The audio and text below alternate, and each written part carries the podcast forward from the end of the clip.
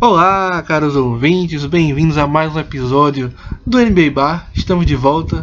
Eu sou o Vitor Noblar e aqui ao meu lado ele, que eu considero quase como um móvel adjacente desse podcast. Considera o que, rapaz? Como um móvel adjacente. Quando foi que você pensou nisso? Foi agora, Bruno. Eu vou dizer por quê.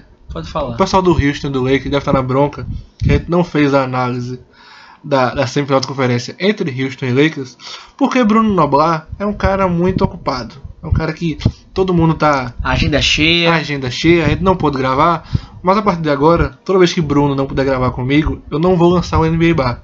Vou lançar o NBA Delivery. Perfeito. Vai ser um episódio solo. Vou lançar, minha, Perfeito. vou lançar minha carreira solo no podcast. Fazer um episódio menorzinho de 15 minutos. Pra vocês só escutarem a minha voz maravilhosamente, com essa dicção diferenciada. Tenho certeza que vai ter mais audiência do que tem quando eu tô, viu? É, né? Eu também acho, acho que pode, pode fazer sucesso. Pode, fazer sucesso. Vou lançar o NBA Delivery. Pois bem, Bruno Noblar, você tá bem? Tô bem, Vitor. Que prazer estar aqui com você, viu? Fico feliz que você tenha aí clareado a sua agenda, esvaziado. Pois é, né? Muitos compromissos. Peço desculpas, estou em falta com o NBA Cara, Bar. fica em Porto de Galinha, Serrambi, Fernando Noronha. Pois Ah, é, só recebi algumas mensagens perguntando cadê o Lakers que vocês não fal- não falaram, né? Desculpa, Érico Germano. Grande abraço pra Pô, o você. Érico deve ter ficado na bronca, a gente esperou a semana todinha. Que a gente falasse do Que a gente Lakers. falasse do Lakers. Érico, eu prometo que a gente vai fazer uma- um episódio especial do Lakers, certo? Pra você não ficar chateado com a gente. O Lakers já está na final da Conferência Oeste. Está esperando o sétimo jogo de Denver Nuggets e Clippers. Assim que alguém se classificar desse jogo 7, que acontece na segunda-feira? Terça-feira. Terça-feira. Na terça-feira, a gente faz um episódio especial pro Érico não ficar na bronca. E Na a, bronca gente, e a gente dedica pra ele, porque ele merece realmente. A culpa foi minha, viu, pessoal? Quiser reclamar aí, não ter, a gente não ter gravado aí do Los Angeles Lakers. Mas hoje, Vitor, a gente vai falar sobre a final da Conferência Leste. E aí, o torcedor do Miami Heat e do Boston Celtics, que escutou os outros podcasts, eu tô numa zica com o Miami Heat, que o pessoal deve estar irritado, viu? Porque eu disse A, que o Ga- Miami. a Gabriela tá revoltada com você. É, nossa prima Gabriela aí que nos escuta também, um grande beijo pra Gabriela Noblar. Ela, eu, ela escutou o primeiro podcast que eu disse que o Miami não passaria do Indiana Pacers, meu Deus do céu, essa eu arrependi feio. E do Milwaukee Bucks o Miami vai e vence simplesmente por 4 a 1 Assim, tem jogo que encaixa e tem jogo que encaixa, né? Exatamente, eu queria dizer que a vitória do Milwaukee Bucks, na teoria, fazia um sentido. Contra o Indiana eu admito que foi bobagem minha, mas contra o Milwaukee eu não imaginava que o Miami pudesse dominar a série do começo ao fim, Vitor. Que foi o que aconteceu, né? Foi uma vitória que se fosse no futebol a gente poderia dizer, né? Venceu e convenceu. É, exatamente. Então, pra gente começar a falar sobre essa final de Miami Heat e Boston Celtics, pela primeira vez na Conferência Leste, Bruno, nós não vamos ter uma final que não tenha nem o número 1, nem o número 2 da conferência.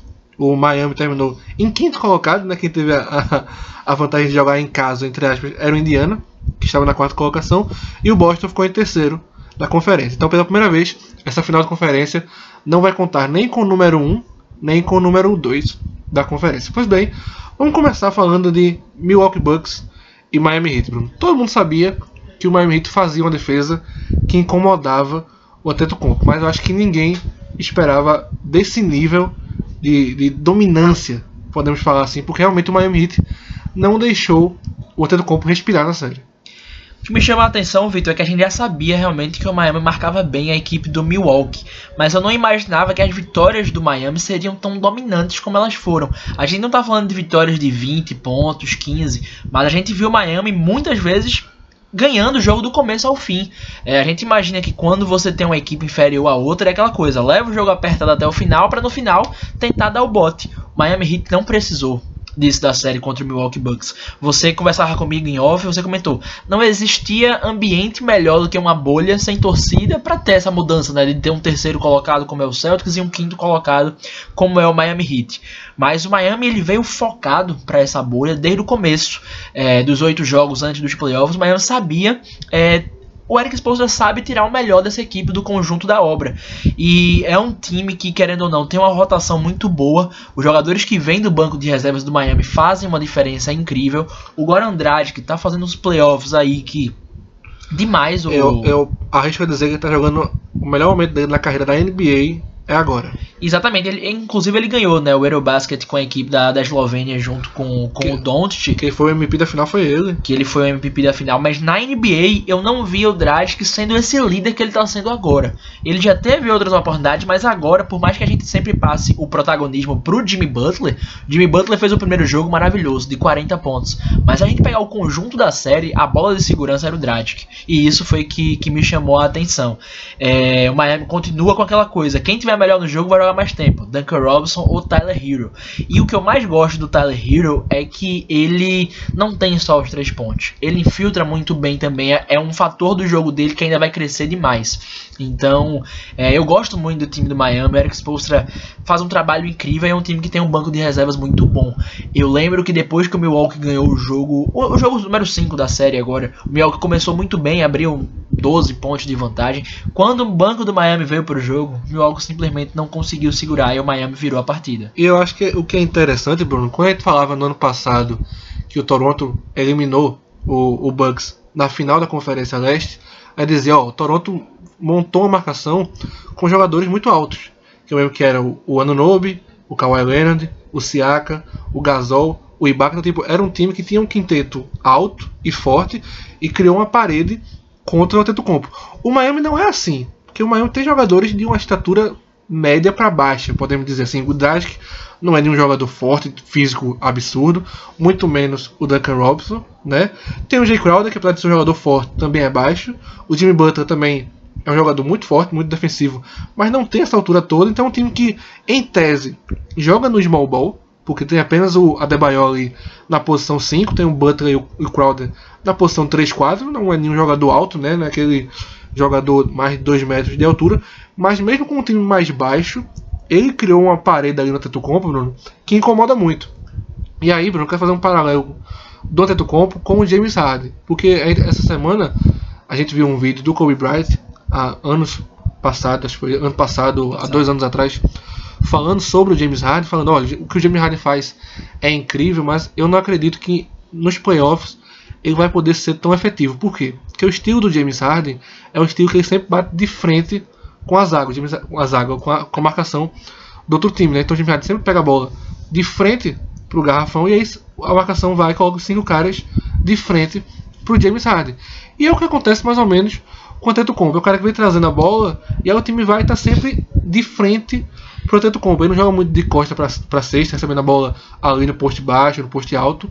É um jogador que está sempre em linha reta contra, contra o garrafão defensivo e talvez esse problema que o James Harden tem é um problema que o Antetokounmpo também tem, porque é um jogo muito de frente para cesta, um jogo muito vertical a todo momento e nos playoffs não está tendo tanta eficiência quanto tem na temporada regular. Eu acho muito bacana a gente fazer esse paralelo com James Harden, porque até quem acompanhou a série do Lakers contra o Houston, até na série do Houston contra o Oklahoma, dá pra dizer assim, o James Harden tava incomodado com a marcação, em alguns momentos ele tentou pegar a bola como se fosse no poste, ali mais de costa, eu fiquei, eu nunca vi o James Harden fazer isso, porque ele já não tava mais aguentando ficar levando essa bola. É, a impressão que dá quando eu vejo jogos na bolha de, de Orlando é que parece que a quadra ela é um pouquinho menor. E aí parece que tem mais espaço para marcação, né? Essa série do, do Miami com Milwaukee pareceu isso. A série de Toronto com Boston agora, porque a pontuação era muito baixa, parecia ter essa característica.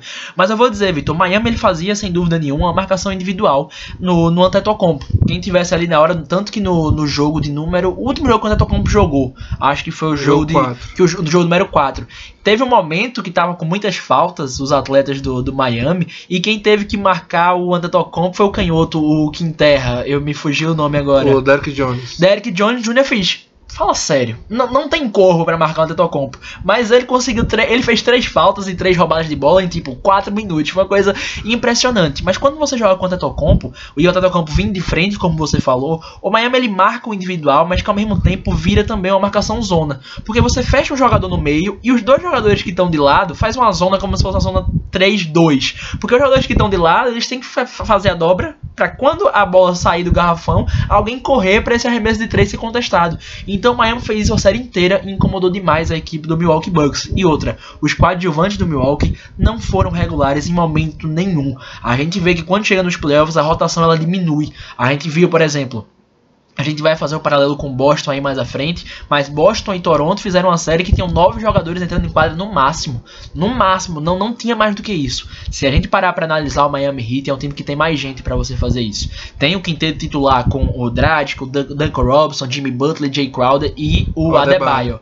E aí quando você abre o banco de reserva, você tem o Olinick, você tem o Johnny Jr. Que, que entra na marcação, tem o Tyler Hero. Então você tem mais gente que querendo ou não, quando entra, não só, só 15 minutos de quadra ali para descansar o principal jogador. Você tem gente que entra e que joga 20 e 25 minutos em alto nível. Então todo mundo sabe que vai ter essa regularidade de tempo de quadra. Então isso para marcação foi algo muito positivo. O Jay Crowder tá muito motivado. Eu nem comentei, no banco tem o Igodala. Simplesmente o Igodala nessa rotação o aí. O Igodala tem o Chris Dunn tem um Chris. Chris Dunn. Kendrick não. Kendrick não. É a terceira vez que eu falo Chris Dunn em vez do Kendrick não. É impressionante, mas tudo bem, me perdoe. Mas então você viu, a gente citou 10 jogadores, o Miami Heat. O Miami Heat. E ainda tem um jogador que ele não entrou praticamente nada nessa série, que eu gosto bastante, que ele pode fazer total função do Kelly que é o Myers Leonard, que veio do Porto, que é aquele jogador também alto, branco, que não marca ninguém, mas dá arremesso de três. Exatamente. Então a gente acabou de citar 10 jogadores, o Miles sendo o décimo primeiro já, então você vê o quão isso é diferente.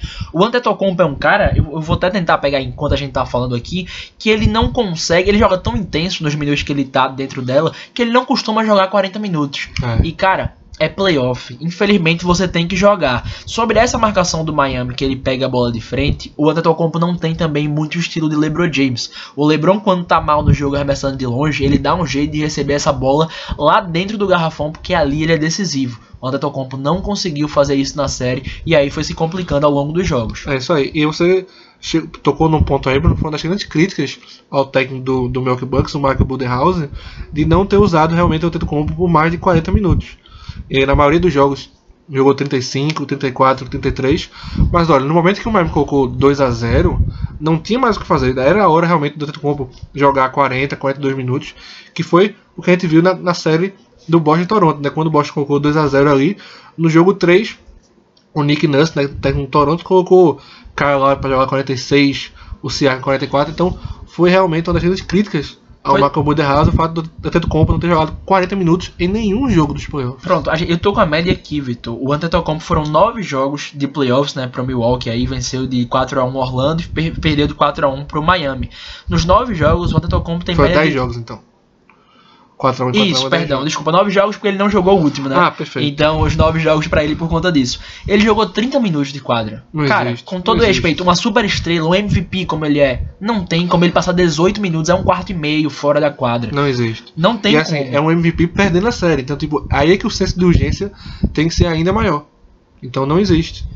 Então isso, o Miami conseguiu controlar, aproveitava os minutos que ele não estava na quadra, tanto que o jogo que o Miami perde, ele já saiu machucado, o Miami não soube muito bem marcar ali e o Middleton, e o Middleton foi decisivo, mas o Miami conseguiu controlar muito bem enquanto o Tetocompo estava na série, então não tinha muito essa de, se ele jogasse a série inteira, talvez o Milwaukee se recuperasse. Não, acho que podia no máximo levar para um jogo 6 ali, porque o time do Miami tá muito encaixado. É isso aí.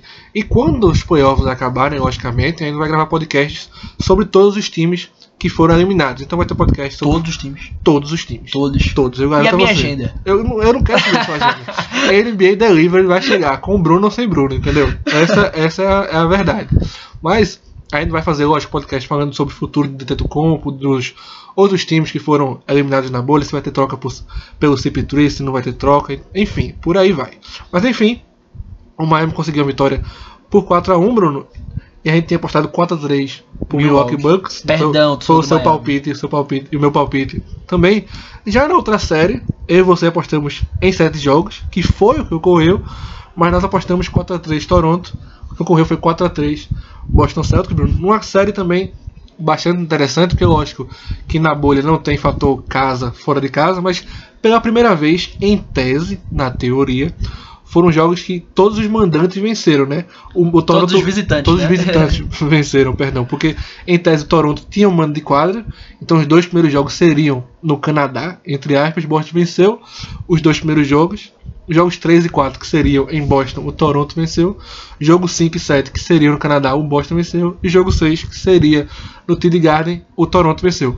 Mas, Bruno, entrando no assunto Boston e Toronto, acho que todo mundo já esperava uma série equilibrada. E era uma série que poderia ter chegado por muito pouco, não chegou a 3 a 0 pro Celtics, graças a uma bola do Nobe, faltando meio segundo, o Nobe meteu um game winner histórico que colocou o Toronto de volta na série. O Toronto foi, venceu o jogo 3, venceu o jogo 4, o Boston venceu o jogo 5 com uma facilidade que ninguém esperava. E aí jogo 6, jogo 7 pegado, jogo 6 com duas prorrogações, uma vitória incrível do Toronto e o jogo 7 emocionante.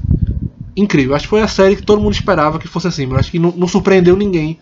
Acho que seria muito mais surpresa se o Boston tivesse colocado 3 a 0 e vencido por 4 a 0 4 a 1 Acho que foi uma série que muita gente apostou em 7 jogos e foi exatamente o que ocorreu.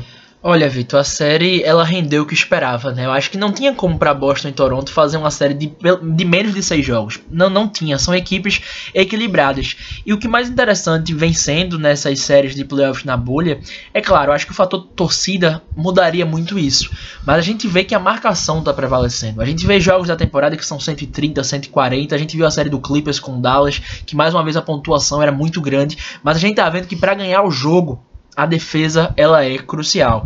Boston e Toronto pode não ter sido a série que, para quem ama basquete tá vendo nos últimos três anos, faça, pô, jogos 90 a, 80, o que é que tá acontecendo? Os times estão errando muito, mas foi a marcação. Foi uma verdadeira batalha aí, é, old fashion, é, como ele gosta de dizer, usar a expressão né, nessa série aí, os americanos. Mas foi uma série muito bacana de se assistir. As marcações, você viu os ajustes, você viu o Jalen Brown parando o Siaka durante quase quase toda a série. O Siaka com certeza vai ter essa série como lembrança para evoluir como jogador. Viu que o Kyle Lowry essa história de Kyle Lowry amarela. Esquece isso, cara. O Kyle Lowry botou o Toronto na série de todas as formas que pôde e foi muito bacana. Eu sou muito fã do time do Toronto, Então é um time que, claro, sai doído da forma que foi, né? Perdeu o sétimo jogo, mas sai de cabeça erguida. Toronto ninguém imaginava que pudesse ser um concorrente a título como foi sem um Kawhi e é um time muito bom de, de assistir jogar. Eu acho que o Celtics tirou muita vantagem porque parecia que o Celtics estava focado para essa série contra o Toronto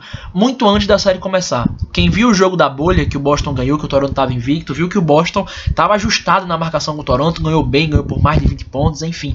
Então isso fez uma diferença naqueles dois primeiros jogos. O Boston conseguiu abrir a vantagem no 2 a 0, Toronto sobreviveu no jogo 3 com o game winner do Anunobi, mas ainda assim a marcação foi algo, foi algo incrível. Tem que elogiar a marcação que o Toronto fez no Tatum, por mais que o Tatum tenha se destacado no jogo 7. Foi uma marcação muito firme, dobrando nele o tempo inteiro. Então foi uma série que entregou tudo, filho. Foi maravilhoso assistir os 7 jogos de Boston e Toronto, e eu apostava na vitória do Toronto, e aí ainda assim deu Celtics. É, Bruno, eu acho que você tocou num ponto muito incrível para mim da série durante todos os 7 jogos. Foram parecia um jogo de xadrez, porque o time ganhava um jogo e o técnico ia lá e fazia um ajuste que ninguém esperava. E de repente o outro Toronto ganhou duas partidas, aí o Boston teve que fazer os seus ajustes, Bruno. E muito que a gente, a gente nosso palpite foi pro Toronto Raptors pelo fato do Toronto ter um banco melhor do que o Boston. Isso, ainda, isso a gente já tinha falado no podcast analisando a série, Bruno. Mas quando chegou nos playoffs, Bruno, a gente viu uma, uma rotação menor do banco do Toronto. Acho que foi isso que talvez tenha pecado um pouquinho isso. E aí vem também a questão do, como falou em off comigo, o, o Ibaka não tá 100% fisicamente depois do jogo 3, acho que ele torceu o tornozelo. Porque a gente via que quando o Ibaka estava em quadra, ele tirava total proveito do, do, do, do jogo e realmente o Boston não conseguia marcar o Ibaka, mas o Ibaka estava sem condições físicas de jogar tantos minutos. Pois é, eu só imagino isso do Ibaka pela questão que o jogo 6 foi para duas prorrogações, o Ibaka não entrou depois disso já no quarto quarto, e no jogo 7 também os minutos finais ele passou no banco. Era um cara, eu acho que assim, o Nick Nurse foi o melhor técnico da temporada. Criticá-lo é um pouco complicado, mas isso igualou a série. Ele não usou jogadores que ele vinha utilizando normalmente. Chegou nos playoffs o Terence Davis, Terence... acho que ele entrou no jogo 1, Terence Davis só e só. O próprio Holly Jefferson, né, que é um jogador que eu não gosto, sei que você também não gosta, mas é um cara que entra e tem minutos ali, ajuda ofensivamente. Eu acho que ajuda até mais defensivamente. Acho que poderia ter marcado o Teito, o Holly Jefferson, porque é um jogador atlético, tem uma boa envergadura. Né? Exatamente. Então. Mas, mas o principal erro para mim do Nick Nurse nessa série se, se chama a insistência no Mark Gasol. É, quem viu a série dos sete jogos percebia isso. Quando o Gasol tava em quadra, é como se o plus minus do Toronto fosse para menos 10. Quando o Ibaka tava em quadra, o jogo se revertia. E aqui aquilo, é, por característica, o Gasol não estava metendo as bolas tanto de três, livre, lá embaixo do garrafão não estava conseguindo ser efetivo. Você tinha no banco de reserva o Chris Boucher, Uhum. que é um cara que quando ele entra, você vê que ele tem um arremesso de três pontos, que ele tá sempre confiante com esse arremesso. Exatamente. Então, com todo respeito, a gente sabe da experiência do Marc Gasol na série, mas insistir os sete jogos e não ter dado uma oportunidade pro Boucher entrar no momento do jogo que tivesse tenso, porque ele entrou nos jogos que estavam fáceis, né? Então ele já entrou no terrão. Eu acho que o Nick Nurse terminou falhando muito ne- nesse ponto da série. Exatamente. Muitas vezes a jogada com o Ibaka era aquele pick and pop, que o Ibaka faz o bloqueio, vai para a linha dos três e aí vai pro arremesso. E aí o Chris Boucher faz muito bem, o Chris Boucher faz muito bem. Então acho realmente que ele poderia ter sido melhor aproveitado na série, como você falou. Acho que o Nick Nurse respeitou muito o Gasol, a gente entende porque o Gasol foi muito importante no ano passado, mas pela fase do Gasol, você via que o Boston, quando o Gasol estava em quadra, o Boston atacava o Gasol sem parar. Era o Kemba Walker, era o Jason Tatum, todo mundo que viu o Gasol atacava o garrafão sem, sem piedade. Tanto que acho que dois ou três jogos o Gasol teve mais de cinco faltas na série. Então, Pois é, tanto nesse último jogo 7 ele também sai por questões de falta. E outra coisa que me chamou a atenção bem legal na série é que você vê que uma marcação era muito forte, ninguém teve uma série constante na pontuação. É impressionante. O Kyle Lowry aí que salvou o Toronto nos jogos, teve jogo só com 10 pontos, bem tímido. O Kemba Walker fez um jogo 6, que todo mundo ficou, rapaz, o Kemba jogou 50 minutos e fez 5 pontos só. Jalen Brown pelo lado do Boston, jogo 3 e 4 foi muito mal. Então tem toda essa mudança, né? O próprio Tatum que terminou com média de 24 pontos a série. Teve jogo que o feed dele foi péssimo. O Van Vliet veio melhorando gradativamente ao longo da série. Começou devagarzinho, devagarzinho, mas nos últimos três jogos aí conseguiu entregar uns 20 pontos. Então foi uma série muito boa aí de se ver. Eu acho que os jogos mais legais e mais emocionantes tiveram vitória do Toronto. O jogo 6 e o jogo de, de número 3, mas não muda que o Celtics mostrou muita maturidade. É, o Tatum aí mostrando que é uma estrela em ascensão. Celtics precisa ainda melhorar nos minutos finais do jogo, virou muito isolation no final do jogo. A marcação do Kemba melhorou muito. A gente até comentou, né? No, no jogo 7, o Toronto fez uma marcação que se chama Box One na equipe do, do Celtics em relação ao Kemba Walker. Era uma marcação zona, enquanto no Kemba Walker era uma marcação individual. Isso tirou, eu acho que uns 8 minutos do Celtics na partida. Do final do primeiro quarto para o começo do segundo quarto do jogo 7, Boston simplesmente não sabia o que fazer. O Kemba ainda teve um jogo muito ruim, um jogo 7 dele, mas ainda assim foi importante nessa passagem de fase aí do time para a final. a gente falou de Kemba Walker, falou de Jason Tatum, Jalen Brown, Kyle Lowry, Ibaka, Van Vliet, mas acho que a gente não falou ainda do MVP da série, porque acho que foi o fator X dessa série, Bruno, gente comentava como o Boston ia sentir falta do Gordon Hayward. Gordon Hayward é um cara que entregava 17 pontos por jogo, entregava 5 assistências, 6 rebotes, algo do tipo. E a gente dizia, o Smart, Marcos Smart vai para o time titular, mas ele não consegue entregar isso toda noite. Ele não tem essa, essa regularidade de arremessos para fazer isso toda noite. E de repente Marcos Smart foi esse cara. Achei que conseguiu entregar números muito parecidos com o Gordon Hayward. E claro, aquele fator defensivo que é.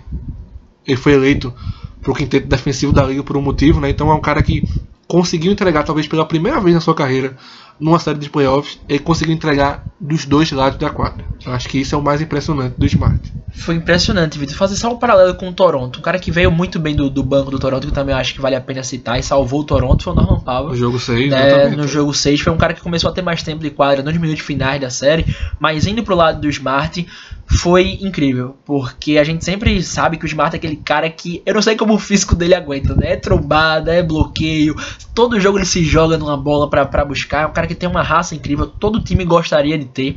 Às vezes o cara se joga nem quando tem contato, né? Tipo, Pois é, ele faz o, o flop, era isso que eu ia comentar, que às vezes é chato também, diga-se de passagem, é aquela coisa, quem tem no time adora, quem tá do outro lado acha um porre, mas o Smart foi importantíssimo nessa série, no jogo 2, que vai pro último quarto, Boston com 8 pontos atrás, ele mete 4, 4, Cinco 5 bo- bolas de cinco 3 bolas de três. consecutivas e vira o jogo pro Boston. Ele entregou ofensivamente o que eu não esperava. E na defesa parece que ele conseguiu ser ainda mais do que ele geralmente é. Exatamente, porque não só na parte ofensiva, você falou do ajuste que o Toronto fez na marcação do Kemba Walker para os jogos 6 e 7, que foi aquele box out, box one, né? Que fica quatro fazendo marcação zona e alguém no individualmente do Kemba Walker.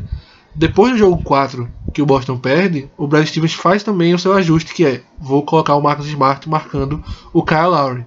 Então, nesse ajuste, o Kyle Lowry não conseguiu jogar com aquela intensidade que o Marcus Smart não deixou. Pois é, o Toronto, tanto que em alguns momentos da série, momentos muito importantes do jogo 6, forçou muito no Kemba Walker. E o Kemba defende bem, mas era até muito falado pelos comentaristas, né? O, Kem, o, o Toronto tá forçando para ver quem pega o mismatch com o Kemba. Inclusive a bola decisiva do jogo 6 que o, que o Kyle Lowry mete, ele faz questão de pegar o bloqueio com o Kemba, ele faz meio com a jogada no fadeaway, né? Que não tá acostumado, um top shot absurdo, e ele vai e consegue meter na cara do Kemba Walker.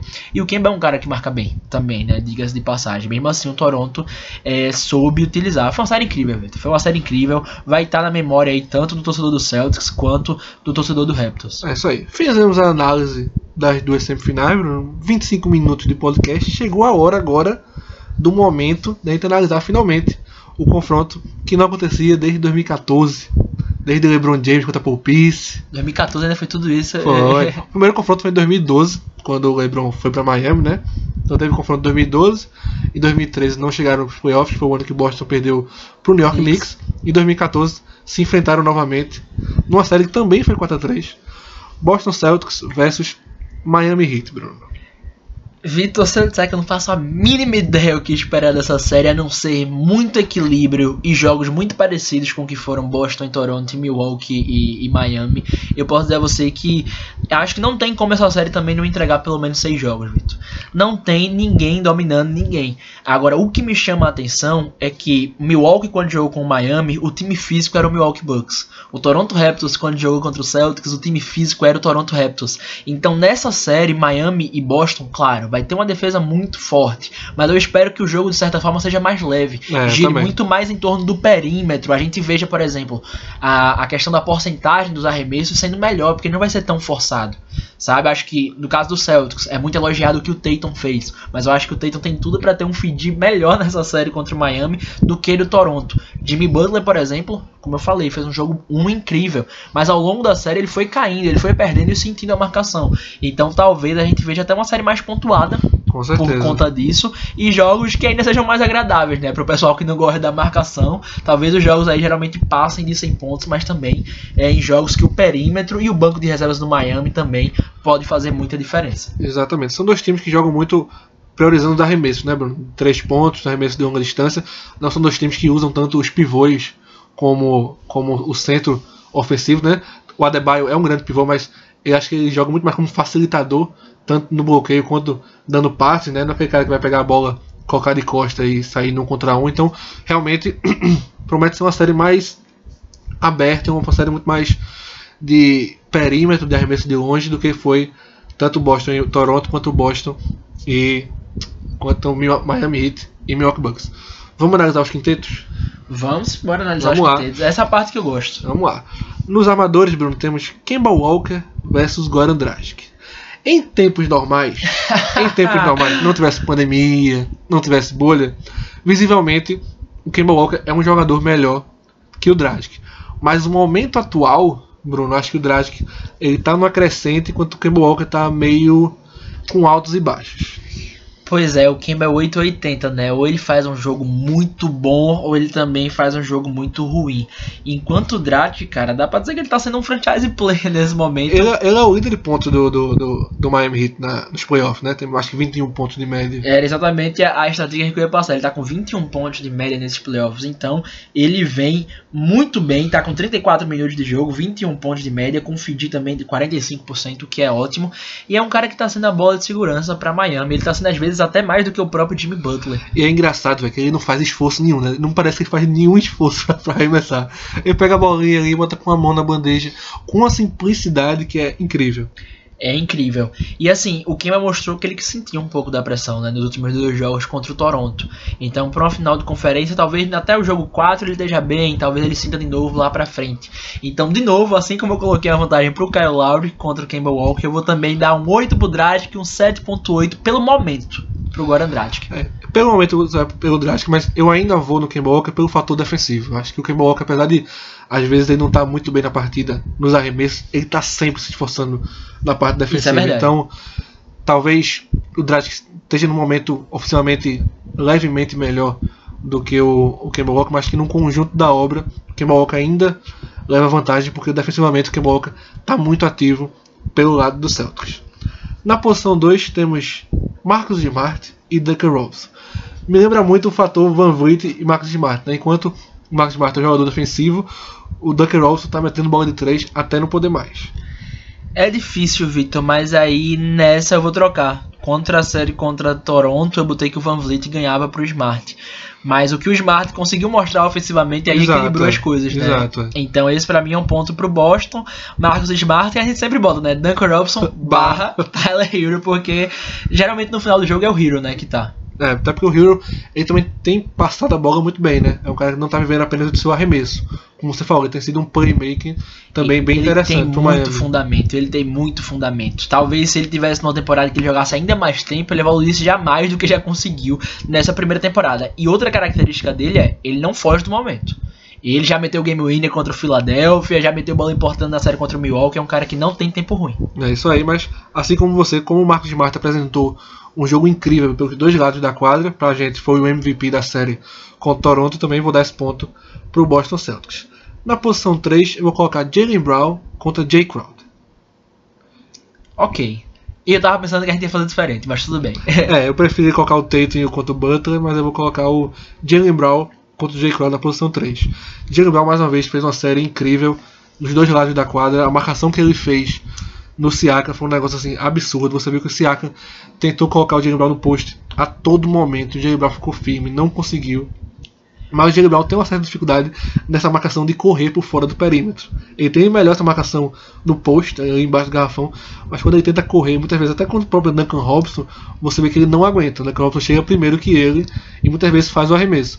Mas nesse, nesse confronto contra o Jay Crowder, eu vou colocar o Jalen Brown porque o Jalen Brown tem um artifício ofensivo mais completo. Apesar que o Jay Crowder está arremessando muito regular, acho que ele tá ele encontrou o melhor basquete dele desde a época do Boston, quando ele jogou com o Boston em 2017, que chegou na final de conferência também contra o Cleveland. Eu acho que o Jay Crowder tá, encontrou seu melhor momento na carreira também no Miami Heat. Motivadíssimo Jay Crowder, com ótimo aproveitamento de, de três pontos. Mas aqui eu também coloco o Jalen Brown, porque eu acho até que estão características parecidas, né? Jogadores que marcam bastante, que tem aquele arremesso de três melhor do corner, diga-se de passagem. Mas o arsenal ofensivo do Jalen Brown é maior do que o Crowder, né? O Jalen Brown é aquele cara agressivo em relação à cesta, melhorou muito nas suas infiltrações. E aí eu também vou dar ponto pro Boston nessa. Também acho que se fosse colocar nota, 8,5 pro Jalen Brown e 8 pro Jay Crowder. Eu acho que tem uma diferençazinha aí de meio ponto nessa, não é tão apertado quanto Kemba e Dragic. Exatamente. Temos agora a rivalidade Jason Tatum contra Jimmy Butler. Bruno. vai ser a primeira de todas que eu vou colocar um empate. Eu acho que o, o Jimmy Butler ele pode ser ainda mais decisivo que o Tatum, por questão de experiência e tudo mais, mas o que o Tatum já faz com a idade dele é incrível, mas acho que o Tatum também tem mais arsenal ofensivo do, do que o Jimmy Butler. E os dois marcam demais. Eu acho que a coisa mais bacana das superestrelas que estão crescendo aí é essa é, vontade na marcação. Isso muda muita coisa. O Brown e o Tatum são uma dupla que marcam muito bem e isso às vezes não é tão valorizado no jogo deles. Né? E o Jimmy Butler, certa forma, teve uma quedinha viu, de, de rendimento aí na série contra o Milwaukee na parte final. Ele teve muita sorte que aí em volta, em volta dele estavam jogadores que estavam conseguindo decidir. É aí que eu acho o incrível do Jimmy Butler, porque não precisa ficar fazendo 30 pontos por jogo, 25 pontos por jogo, e realmente tá jogando e deixando os outros jogadores jogar. Acho que isso é, é um ponto mais forte do Jimmy Butler. Eu vou colocar um empate também, Bruno, porque eles estão num nível muito, muito parecido. E os dois podem ser decisivos em qualquer momento da partida. E temos agora no pivô. Acho Fácil. que. Fa... Olha, o pessoal do Santos vai ficar na bronca. Que... Sabe quem é o pivô que dá mais toco nesses playoffs? O pivô branco que mais deu toco nesses playoffs se chama Daniel Tais. Ele lidera a NBA em tocos nesses playoffs.